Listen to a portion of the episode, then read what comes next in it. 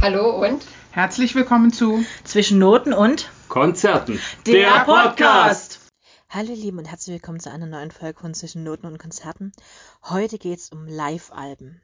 Live-Alben sind ja für mich immer so eine Sache. Ich habe sie gern zu Hause, einfach weil ich finde, es gibt so manche Konzerte, die man einfach konservieren möchte.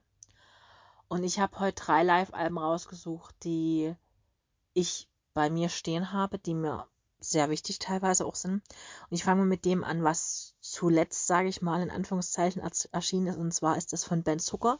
Na und live, gespielt in der großen Freiheit. Erschienen ist das Ganze 2018. Ähm, wer Ben Zucker jetzt nicht kennt, das ist ein, ähm, ja, sagen wir mal, Sänger, der so im Schlager Pop angesiedelt ist. Er ist sehr powerful, also ich mag ihn sehr. Und na und live ist ein Mitschnitt einer Show vom 30. Oktober 2018. Der war er in der großen Freiheit 36 in Hamburg und hat dort im Rahmen des zweiten Teils seiner Und-Tour gespielt und hat natürlich eine ganze Auswahl von seinen Songs gespielt. Insgesamt gibt es diesen Auftritt als CD, DVD und eben als Deluxe-Edition, also CD und DVD zusammen. Insgesamt hat man auf der, also ich gehe jetzt mal von der DVD aus, 20 Titel drauf. Also man muss natürlich dazu sagen, Ben Zucker hat sich in der Zeit jetzt natürlich bis dato weiterentwickelt.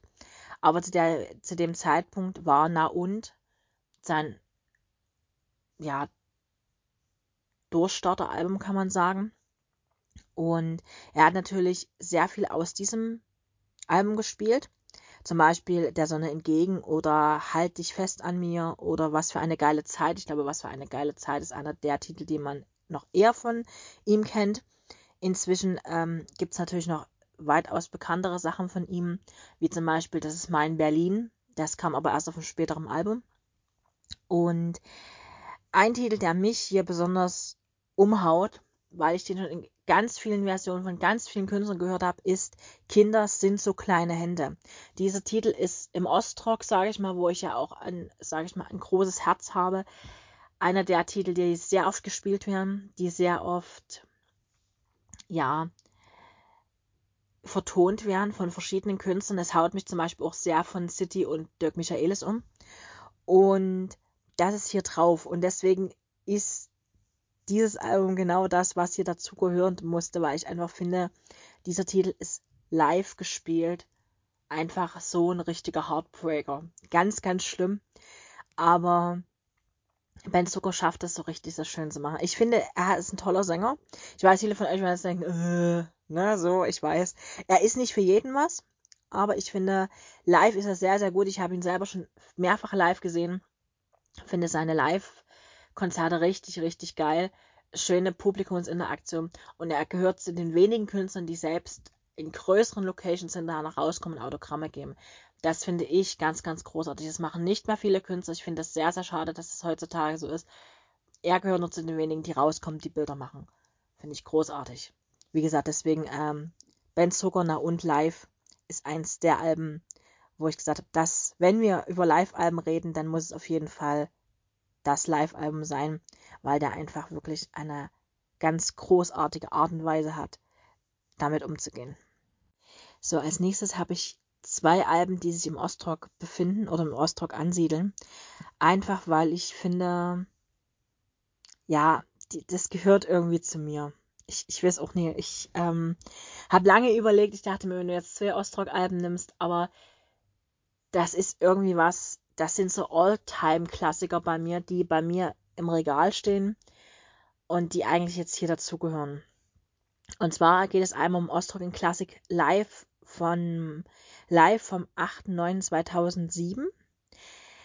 Das ist eine Doppel-DVD, da sind äh, fast vier Stunden Ostrock zu erleben. Und zwar ist das das Abschlusskonzert der Ostrock in Classic Tour 2007. Äh, 2007 mit Karat, Silly, damals noch mit Anna Los, Veronika Fischer, Werther Lose, Ute Freudenberg, Dirk Michaelis, den Pudis und natürlich dem Filmorchester Babelsberg. Aufgezeichnet worden ist das Ganze am 8.9.2007 in der ausverkauften Kindle Bühne in der Berliner Wohlheide. Inzwischen heißt die anders. Und es gibt weit über zwei Stunden mit Musik und einer unglaublichen Stimmung und Atmosphäre. Komprimiert worden ist das Ganze dann in 5,1 Surround Sound zusammen mit 17.208 Zuschauern, die dieses Konzert live erlebt haben. Das ist eine Doppel-DVD, das heißt, auf der zweiten Disc sind dann praktisch ein, ist so eine Art Dokumentarfilm in einer Laufzeit von 90 Minuten. Hinter den Kulissen, da gibt es 49 Minuten Reportage, unter anderem mit den Interviews mit Silly und den Pudis, seltene Studioaufnahmen, Fotogalerie und so weiter. An sich hat das Konzert eine Laufzeit von 133 Minuten und wir erleben praktisch das gesamte Konzert, sprich also die Ouvertüre vom Filmorchester Babelsberg. Dann geht es weiter mit Wer die Rose ehrt. Das ist eine Hommage, die praktisch alle beteiligten Künstler singen. Den ersten Part hat dann Karat mit dem Schwankönig, dem Albatros, den blauen Planeten über sieben Brücken, also praktisch die bekanntesten von Karat. Dann übernimmt Veronika Fischer mit ähm, Sommernachtsball und das ist eine Schneeflochgewehr. Im Anschluss gestaltet dann Wertelose nach Süden und am Abend mancher Tage. Danach kommt Silly, damals wie gesagt noch mit Anna Los. Die spielen Bataillon d'Amour, SOS, Mont Clamott, Wer bist du, Asyl im Paradies. Dem schließt sich Dirk Michaelis an mit Als ich fortging und wie ein Fischlein unterm Eis. Dirk Michaelis wird dann abgelöst von Ute Freudenberg, die die Jugendliebe singt und Wie weit ist es bis ans Ende dieser Welt? Und den Abschluss des Abends bilden praktisch die Pudis mit Wenn ein Mensch lebt, Lebenszeit, Ufer der Nacht, alt wie ein Baum, hey, wir wollen die Eisbären sehen und das Buch. Ich habe diese Tour nicht gesehen, nicht live gesehen, was ich sehr, sehr schade finde. Ich war zwar damals schon in dieser Ostrock-Bubble drin, habe aber mich damals für diese Austrian Classics Sache nicht wirklich interessiert, bin ich ganz ehrlich. Hat damit vielleicht auch zu tun, dass ich das nicht so für mich ähm, gefühlt habe damals. Also man verändert sich ja über die Jahre und ich habe dann irgendwann mal diese DVD sogar geschenkt bekommen, glaube ich. Ich habe die gar nicht selber gekauft, weil jeder, der mich kennt, weiß, Ostrock ist was für mich. Und habe mir die dann irgendwann mal angeguckt, einfach weil es mich interessiert hat. Und muss sagen, also dieses Feeling in der Wohlheide, ich war ja inzwischen selber letztes Jahr in der Wohlheide mal gewesen, habe mir das mal angeguckt, habe dort City gesehen in, auf der Abschiedstour. Also es ist ein ganz besonderer Konzertort, finde ich. Es ist äh, wirklich, das liegt mitten im Wald, es ist wunderschön. Und dann gibt das natürlich nochmal eine ganz andere Magie, wenn man mal selber dort war und sich das dann anguckt. Und ich muss euch ehrlich sagen, ich kann euch nichts wirklich von diesem Album als Highlight empfehlen, weil irgendwie alles ein Highlight ist. Klar kann man jetzt diskutieren, ob Silly mit Anna Los da jetzt so passend ist, weil, ne, Twist und tralala. Aber zu der Zeit war diese Konstellation sehr passend, muss ich sagen. Ist einfach so. Klar, Pudis gibt es inzwischen auch nicht mehr. Die Pudis haben ja, sind auch in ganz, ganz großen Streit auseinandergegangen, was ich sehr, sehr schade finde. Und ich glaube aber, das ist so ein Zeitdokument, was einfach zeigt, es war mal irgendwann alles gut zwischen den ganzen Damen und Herren. Und ja, deswegen also Ostrock in Classic Live. Wenn euch Ostrock interessiert, schaut euch das mal an, irgendwann, wenn ihr mal die Möglichkeit dazu habt. Manchmal ähm, zeigt auch der MDR Teile dieses Konzerts. Äh, es finden sich Teile auch auf YouTube, so ist es nicht. Aber ähm, ja, das ist schon eine ganz ich fand, es ist eine ganz, ein ganz besonderes Zeitdokument. Und als drittes Album habe ich ein Album, was bei mir schon sehr, sehr lange steht. Ich habe es auch in mehreren Ausführungen, da muss ich ganz ehrlich gestehen. Und zwar ist es ein Album, was schon sehr, sehr alt ist. Und zwar heißt es Unplugged, die Seilschaft Gerhard Gundermann und Silly. Wir gehen jetzt ganz, ganz tief. Also dieses Konzert ist ein legendäres Konzert innerhalb der, der Ostrock-Bubble, sage ich mal. Also wenn ihr euch im Ostrock nicht so auskennt und ihr hört irgendwann mal die, von diesem Album, das ist eins der Alben, die wirklich, sage ich mal, im Ostrock Geschichte geschrieben haben. Das Konzert an sich ist im November 1994 im Potsdamer Lindenpark aufgenommen worden und gehört sicherlich zu einem der bemerkenswertesten Alben in der, äh, nicht nur in der Bandgeschichte von Silly, sondern auch in der Geschichte von der Seilschaft und auch von Gundermann. unplugged oder unverstöpselt, wie es Gundermann vielleicht sagen würde, stehen zwölf Musiker auf einer kleinen Bühne, die wie im Rausch die wichtigsten Songs von beiden Bands, also man muss natürlich sagen, Gundermann und die Seilschaft waren eine Band. Gundermann gab es zwar auch noch als Einzelkünstler, aber Gundermann und die Seilschaft, das gehörte irgendwie zusammen. Und Silly stehen dort und machen dort ein Konzert, was einfach großartig ist. Tamara Danz und Gerhard Gundermann wechseln sich auf der Bühne ab oder singen auch mal am Duett. Und es gibt ähm, nur noch einen weiteren Auftritt in dieser Formation und zwar ja, gab es noch mal eine Konstellation, wo es eigentlich ein Neujahrskonzert 95 in der Berliner Volksbühne geben sollte. Und da war dann auch Silly mit Gundermann und der Seilschaft. Und dieses Konzert ist dann auch innerhalb von eines Tages ausverkauft gewesen. Auch das Konzert im Lindenpark war ausverkauft damals, wenn ich das richtig gelesen habe. Und man muss ehrlich sagen, dieses Album, ja, ich glaube, man muss es einfach im Schrank haben. Also ich habe es inzwischen auf Platte, ich habe es auf CD und ich habe es auf DVD. Und ich glaube sogar ganz hinten irgendwo im Regal findet sich sogar noch ein, eine VHS von diesem. Es gab mal eine VHS, ich habe die irgendwann mal bekommen oder ich habe die auf dem Flohmarkt gefunden oder was, ich kann es euch nicht mehr sagen. Ich habe die, glaube ich, sogar noch als VHS. Also wer jetzt nicht weiß, was eine VHS ist, das ist ein Videoband, also eine Videokassette. Das werden viele heute gar nicht mehr kennen, ehrlich gesagt. Ähm, das habe ich, glaube ich, auch noch von diesem Auftritt. Was soll man zu diesem Auftritt sagen? Ähm, ich gehe jetzt mal, also ich gehe jetzt mal von der Doppel-CD aus, die es gibt. Ich finde im Übrigen diese ganzen, ähm, ganzen verschiedenen Versionen haben immer eine Besonderheit. Ich liebe am meisten die CDs. Ich sage euch auch warum. Auf den CDs findet man die Zwischentöne von Tamara Danz. Und das finde ich großartig. Also das ist, das bringt dieses Feeling nochmal ganz anders rüber. Und ich kann euch genau sagen, wann ich diese Doppel-DVD gekauft habe. Und zwar 2006 auf der Festung Königstein beim Konzert von Silly. Und ich sage euch auch, warum ich das noch so genau weiß, weil mir damals die, äh, die, die Mörder dort gemacht hat, mir erzählt hat, da hörst du drauf die Zwischentöne von Tamara. Genau deswegen weiß ich, wann ich diese CD gekauft habe.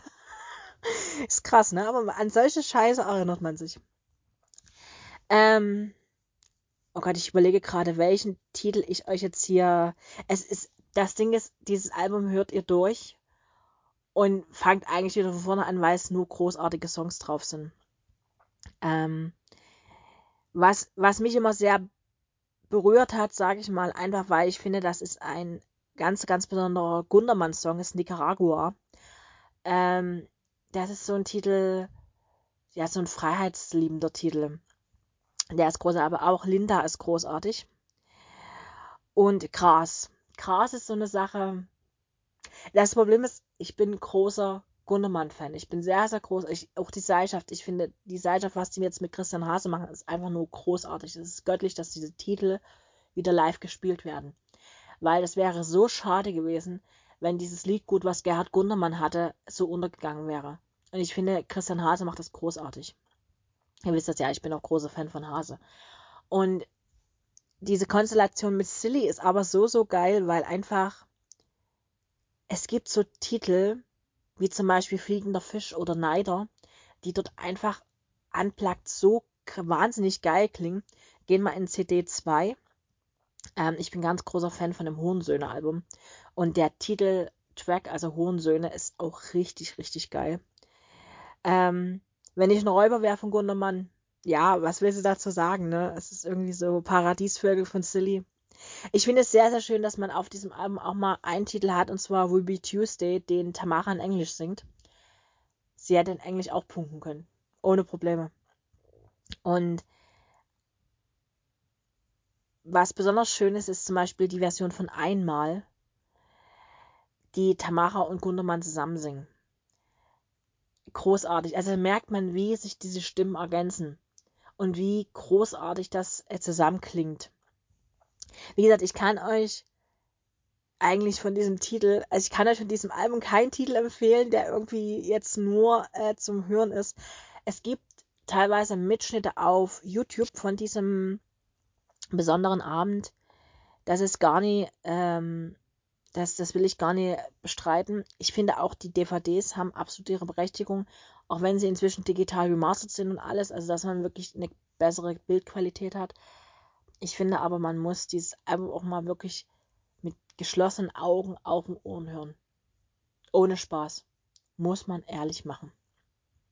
Ähm, ja, drei Live-Alben, ihr merkt schon drei Alben, die mich ähm, echt faszinieren, weil es einfach äh, drei Alben sind, die einfach teilweise Musikgeschichte geschrieben haben. Also gerade das letzte mit äh, Silly und Gundemann und der Seilschaft anplagt. Das ist was, was wirklich nicht, nicht ähm, untergehen darf, was immer wieder mal besprochen werden muss. Ja, ähm, ich hoffe, euch hat die Folge ein bisschen gefallen. Ich wünsche euch einen wunderschönen Tag, Nacht, Abend, Morgen, je nachdem, wann ihr diesen Podcast hört. Denkt dran, wir tanzen nicht nach braunen Pfeifen. Ich glaube, es ist momentan sehr wichtig, das immer wieder zu sagen. Lasst es euch gut gehen. Wir freuen uns auf euch, wenn wir euch nächste Woche wieder entertainen dürfen. Bis dahin, lasst es euch gut gehen. Tschüss. Hallo ihr Lieben, wir möchten euch heute unsere drei liebsten Live-Alben vorstellen. Und ähm, ja, das betrifft eigentlich auch so drei meiner absoluten Lieblingsbands. Ähm, als erstes habe ich mir die Nacht der Balladen von Fersengold rausgesucht. Das wurde äh, am 13. Juli 2018 veröffentlicht. Es ist ein Doppel-Live-Album. Ähm, knappe zwei Stunden voll mit Orchester und richtig tollen Gastmusikern. Ähm, ich liebe Maltes Moderationen. Ähm, also das ist Gänsehaut pur. Das ist so ich weiß nicht, der, der berichtet ähm, gerade in, in der Nacht der Balladen immer ganz viel sehr persönliche Stories und ja, das geht einfach sehr zu Herzen. Ähm, außerdem mag ich bei diesem Album die, ja, die typische Live-Atmosphäre.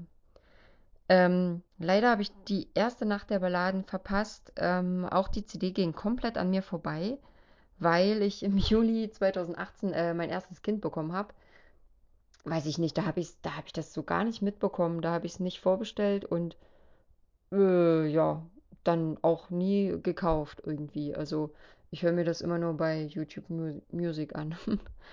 ähm, ich möchte es trotzdem gerne hier erwähnen, weil ich äh, im Jahr 2022 die Nacht der Balladen dann zum ersten Mal wirklich auch live erleben durfte.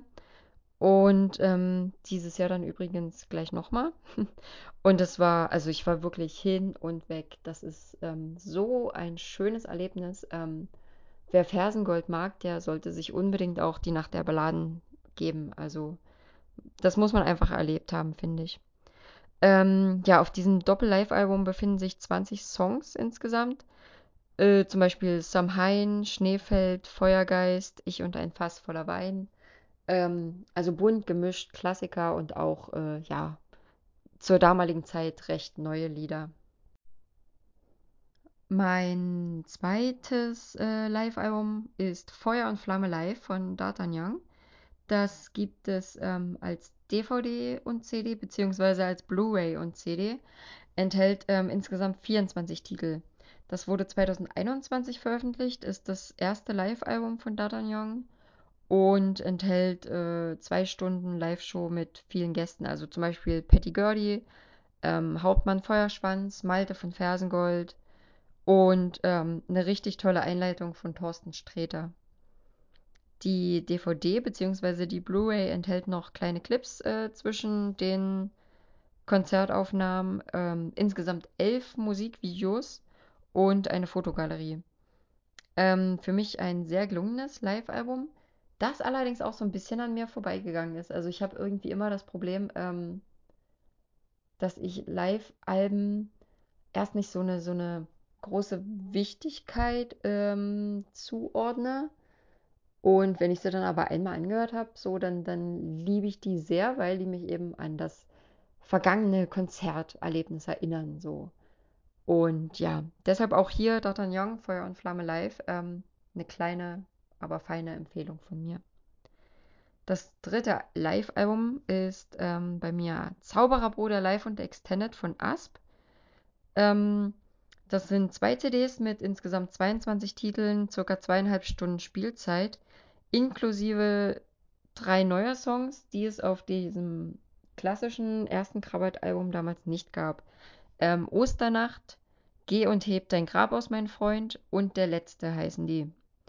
Ähm, da ist die gesamte Krabbert-Geschichte komplett live gespielt. Ähm, das Album kam 2019 raus und ich möchte auch sagen, 2019 war diese Tour. Ja, irgendwann, im, boah, keine Ahnung, im Frühjahr, März, April oder so, da war diese Tour dazu.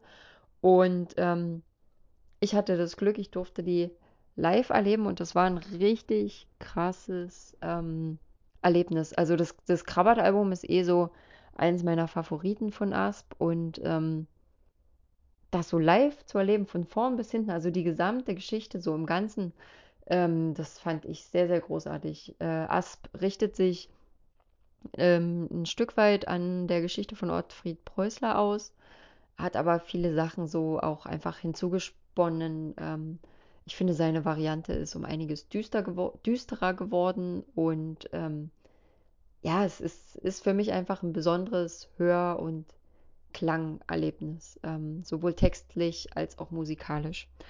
Und äh, ja, wie gesagt, also als das dann live aufgeführt wurde, war das schon ein ganz großes Ding und ich weiß, dass ganz viele schon zu den Konzerten gesagt haben, dass sie das unbedingt auf CD haben wollen und ja, Asp hat uns diesen Wunsch erfüllt ähm, und diese CD auf den Markt gebracht. Die gibt es auch noch zu kaufen. Ich glaube, die kostet 20 Euro.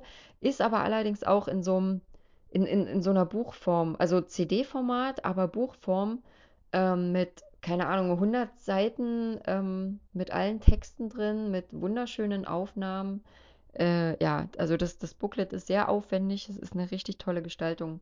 Ähm, die 20 Euro, die lohnen sich schon allein dafür, finde ich. ähm, Ganz besonders ist auch die Lesung, die darauf vorhanden ist. Ähm, ja, die heißt das andere Ende. Und die bietet ein alternatives Ende an. Ähm, ich will nicht spoilern, aber ich weiß noch, als ich das damals live gehört habe, war ich total baff von diesem anderen Ende. Das hat mich ähm, zutiefst beeindruckt und äh, mich auch so ein bisschen animiert, so selber diese Krabbert-Geschichte ein bisschen, ja, weiter zu spinnen.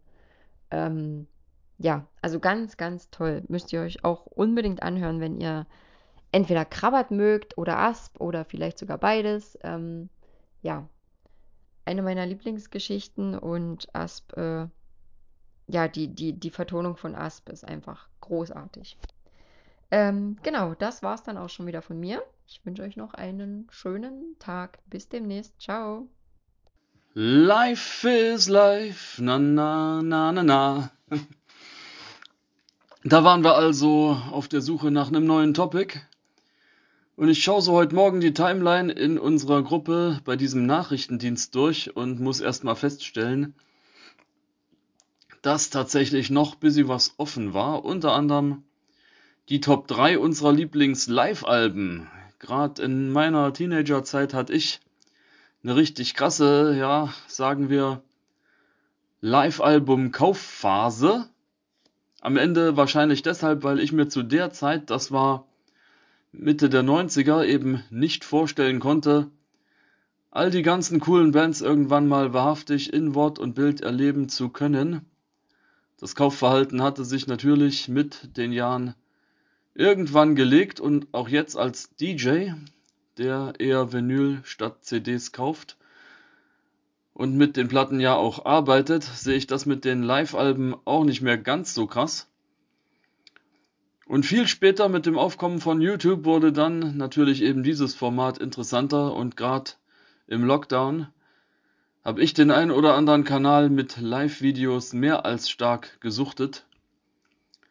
Legendäre Live-Alben gibt's ja in der Musikgeschichte zuhauf, sei es Peter Frampton Comes Alive oder Johnny Cash at Folsom Prison, Unplugged in New York von Nirvana, Under a Blood Red Sky von U2 oder No Sleep Till Hammersmith von Motorhead, natürlich das Woodstock-Album aus dem Jahr 1970 mit dem legendären Coverfoto von Burke Asel. Das Pärchen, was darauf abgebildet ist, ist übrigens heute noch verheiratet. Oder aber deutschsprachiges wie Bis zum bitteren Ende von den Toten Hosen, Nach uns die Sintflut oder Rock'n'Roll Realschule von den Ärzten, Auf eine beinharte Tour von Torfrock, Außer Kontrolle von den abstürzenden Brieftauben oder die absolut großartige gemeinsame Unplugged LP von Silly und Gundermann und Seilschaft. Ich habe mir aber drei komplett andere Live-Alben ausgesucht, die ich euch gern ein wenig näher gebracht hätte und es wird auch keine direkte Top 3. Nein, wie immer geht's bei mir in alphabetischer Reihenfolge zur Sache. Anfangen möchte ich mit dem Live-Album einer Band aus New York, die bereits 1981 gegründet wurde und die bis heute existiert. Eine Band, die als Teil der sogenannten Big Four des Thrash Metal gilt. Eine Band, die es in den 80ern und 90ern verstanden hat, ihre Art von Metal eben auch mit Rap und Crossover-Elementen zu kreuzen. Eine Band, die eine Gastrolle in der Serie Eine schrecklich nette Familie eingenommen hat. Da spielen die fünf Member sich selbst und zerlegen einfach mal das komplette Haus der Familie Bundy. Eine Band, deren Drummer Charlie Benante ich persönlich neben Frank Hille und Keith Moon als meinen Lieblingsschlagzeuger bezeichne und die in diesem Jahr auf Wacken mal wieder einen Headliner-Slot innehat. Die Rede ist natürlich von Anthrax und die LP trägt den Titel Live the Island Years. Ich selbst habe vom Release des Albums durch eine winzige Rezi in einer großen bundesdeutschen Jugendzeitschrift erfahren und war natürlich Feuer und Flamme und bei meinem nächsten Besuch in den alten Bundesländern kam die CD mit nach Hause. Das Album selbst ist 1994 erschienen auf dem Label Island Records. Daher eben auch der Name Live the Island Years.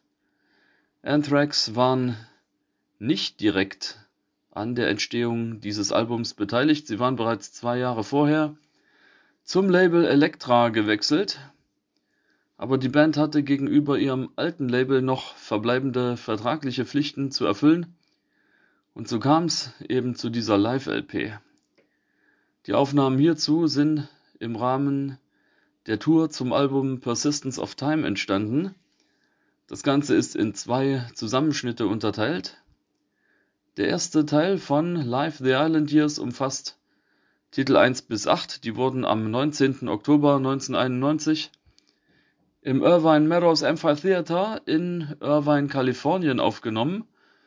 Und der zweite Teil, das wären die Titel 9 bis 12, die wurden am 29. Januar 1992 in den Electric Lady Studios in Greenwich Village, New York mitgeschnitten im Rahmen eines Konzerts für den College-Radiosender WSOU. Der erste Teil war übrigens auch Bestandteil einer Live-VHS-Kassette mit Namen Live Noise. Sänger Joey Belladonna verrät ja den KonzertbesucherInnen zu Anfang, dass der komplette Auftritt recorded wird.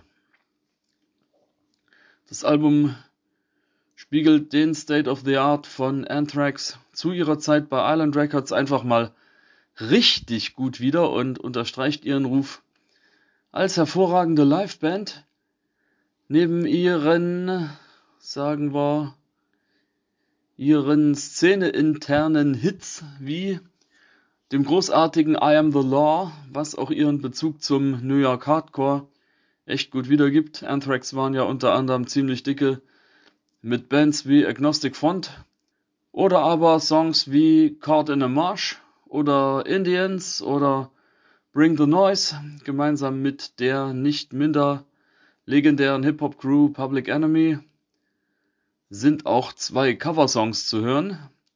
Das wären Parasite von Kiss und Antisocial von Trust, was für Anthrax ebenfalls ein kleiner Hit war. Leider habe ich einen anderen Erfolgstitel von Anthrax auf dem Album vermisst, und zwar wäre das Gang Ho. Zu dem Song gab es ja als offizielles Video ebenfalls einen Live-Clip. Der wurde übrigens in der Zeche in Bochum aufgenommen. Wie hoch Live the Island Years hier gechartet ist, weiß leider nur der Wind. Bei meinem zweiten Beitrag war ich mir beim Künstler nicht ganz sicher, wird er jetzt im Alphabet unter B gelistet für Bruce Springsteen and the E Street Band oder unter S, so wie es auf dem Albumcover steht, für Springsteen E Street Band. Ja, die Artists habe ich ja jetzt schon gespoilert und es geht um ein Live-Album, was das Wort legendär ja bereits im Namen hat und, und zwar The Legendary 1979 No Nukes Concerts. Das Ganze hat sich an zwei Tagen ereignet und zwar am 21. und 22. September 1979 im New Yorker Madison Square Garden, eben im Rahmen der sogenannten No Nukes Concerts. Die wurden von der Aktivistinnengruppe Musicians United for Safe Energy, abgekürzt Muse, veranstaltet. Diese Gruppierung wurde kurz nach der Atomkatastrophe in Three Mile Island im März 1979 ins Leben gerufen, unter anderem von Jackson Brown, Graham Nash und Bonnie Raitt. Und sie setzt sich gegen die Nutzung von Kernenergie ein. Das Album selbst, und jetzt haltet euch fest, das ist tatsächlich erst am 19. November 2021 veröffentlicht worden. Ich selbst habe davon erfahren durch einen Insta-Post von einem dieser Labels, die so richtig hochwertige Vinyl-Reissues pushen. Entweder war es Vinyl Me Please oder Music on Vinyl. Ich kann mich leider überhaupt nicht mehr erinnern. Ich habe auch sämtliche Posts im Feed von beiden Labels durchstöbert und nichts mehr gefunden. Wie dem auch sei, ich habe das Album sofort gestreamt und war einfach sowas von gefesselt von dieser Aufnahme Anfang letzten Jahres gab es kein anderes Album, was ich dermaßen oft gehört habe, egal zu welcher Tageszeit, das Album ging immer. Aber ich habe es bis heute nicht gekauft, Schande über mich. Bruce Springsteen and the E Street Band selbst befanden sich zu der Zeit ja noch im Aufnahmeprozess zu ihrem Hitalbum The River, was 1980 rauskam. Und Bruce selbst war zum Zeitpunkt der beiden Konzerte gerade mal 30 Jahre jung.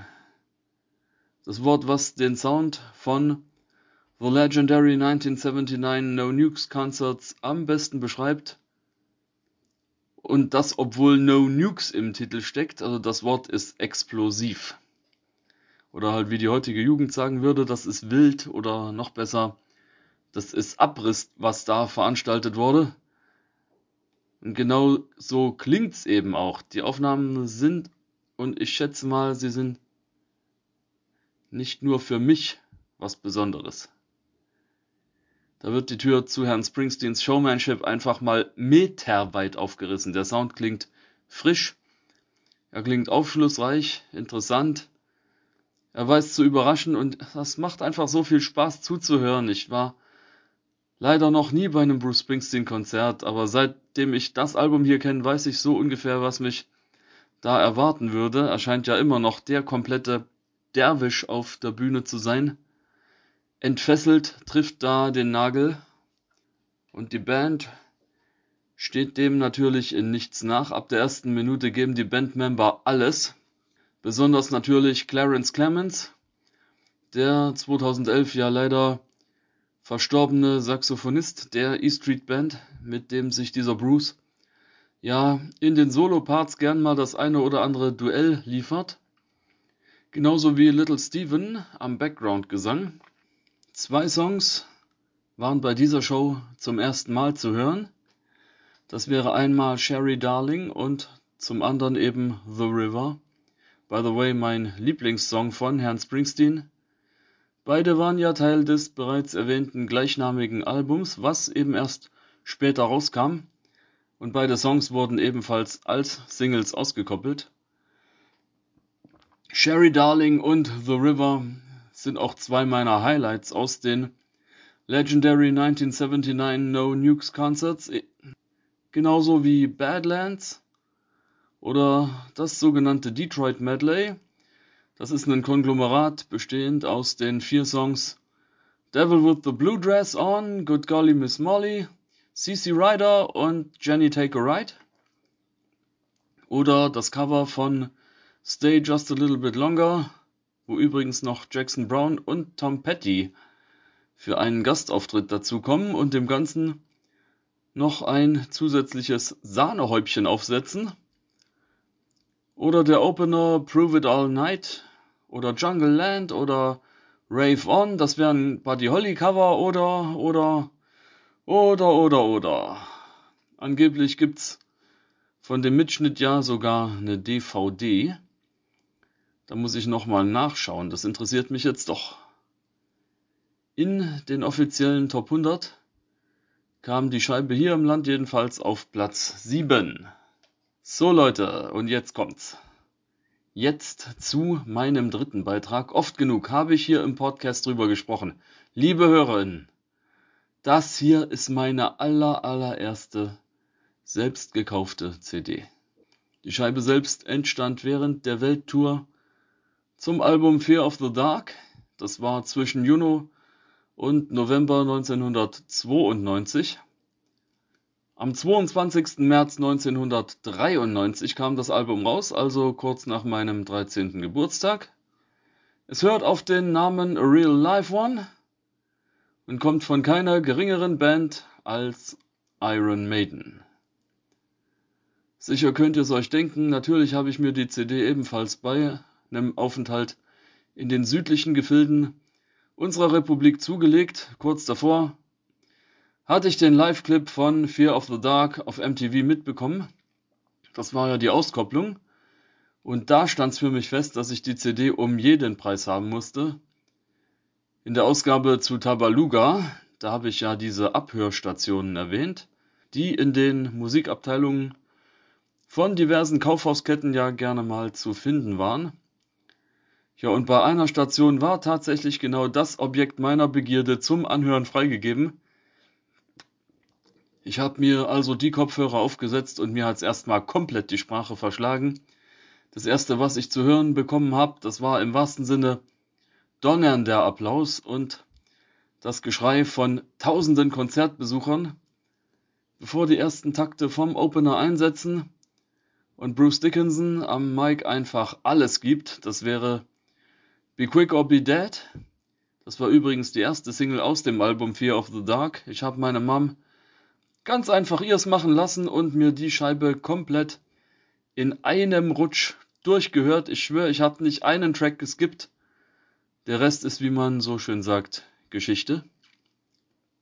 Das Album selbst besteht aus elf Songs, die in neun verschiedenen Städten aufgenommen wurden. Das wären Mannheim, Kopenhagen, Den Bosch, Paris, Lausanne, Brüssel, Stockholm, Reggio nell'Emilia und ganze drei Tracks wurden in Helsinki recorded. Hier sagt man, heißt Helsinki auf Finnisch eigentlich Sonnenuntergang. Okay, back to topic. Ich schweife schon wieder ab. Neben den bereits erwähnten Stücken Fear of the Dark und Be Quick or Be Dead gibt's noch ein drittes Highlight auf dem Album für mich. Und zwar die Ballade Wasting Love, wo mich neben den Vocals vor allem die Gitarren ab der ersten Sekunde überzeugt haben und wo Bruce Dickinson die Ansage zum Track in perfektem Französisch rüberbringt. Das war ja der Tourstopp in Paris und Bruce hat zum Beispiel gemeint, dass es seit anderthalb Jahren das erste Mal für ihn wäre, dass er wieder Französisch spricht. Danach hält er nebenher noch eine wirklich flammende Rede zum Thema Liebe. Die höchste Chartplatzierung hier im Land war übrigens Platz 25.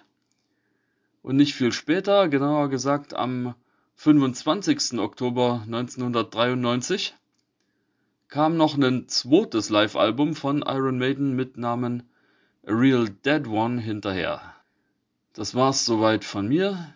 Und da Leben ja für viele auch Freiheit bedeutet und live im Englischen für Leben steht, darf ich abschließen mit einem Demo-Slogan für die Freiheit, für das Leben, Nazis von der Straße fegen.